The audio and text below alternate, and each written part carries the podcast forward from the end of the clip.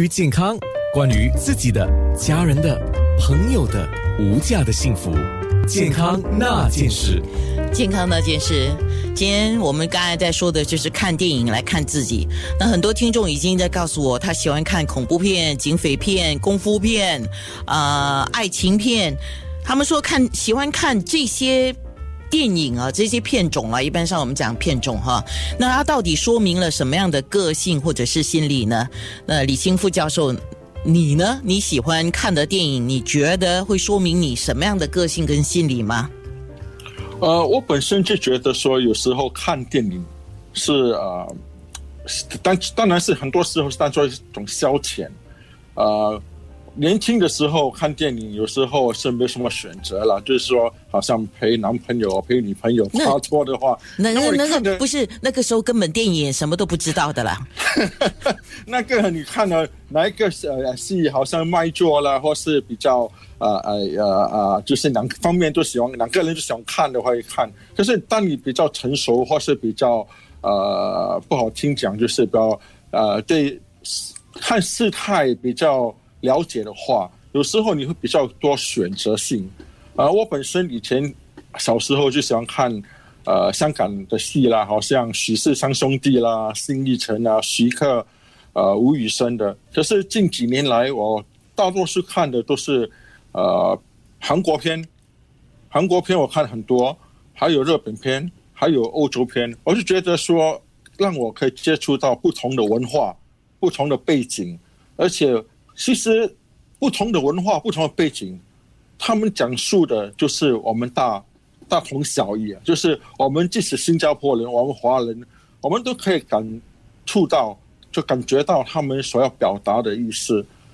假如你问我，在我印象中最深刻的一部电影，其中一部就是呃《美丽人生》啊，《Life is Beautiful》。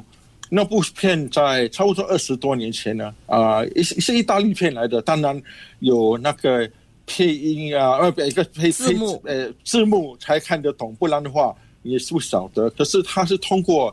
一个在那个就是呃呃我们所谓的大灾难、大大屠杀的那个集中营里面，一个人用一种威胁的方式来教导他们的孩子们，他们孩子已经用一个呃，就是对待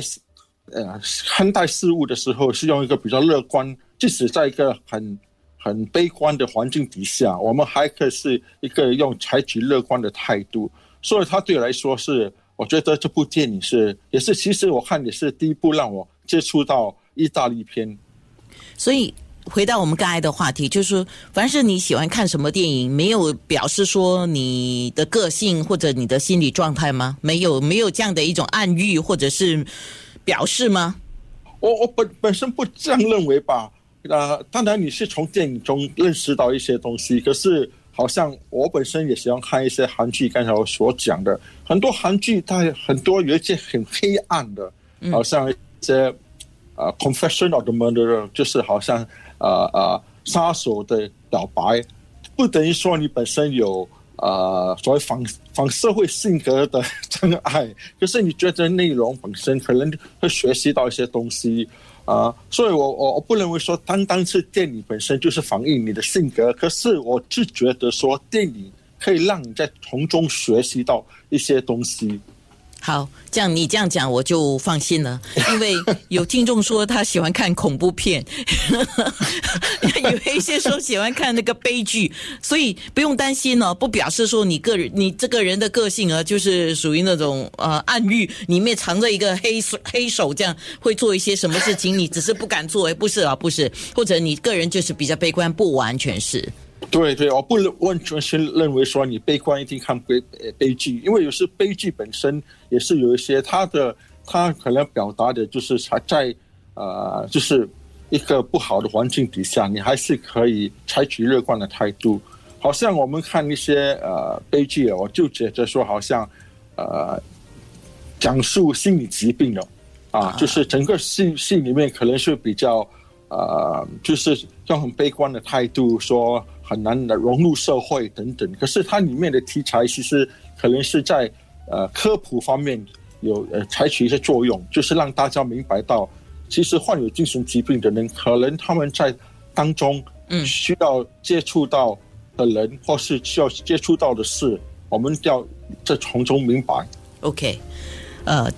我有一个问题要请教李教授了哈，因为我有个朋友跟我说，当他心情很郁闷的时候啊，他非常郁闷的时候呢，他就要想去看一些悲剧，然后让自己大哭一场，这又表示什么呢？健呢？康那件事，九六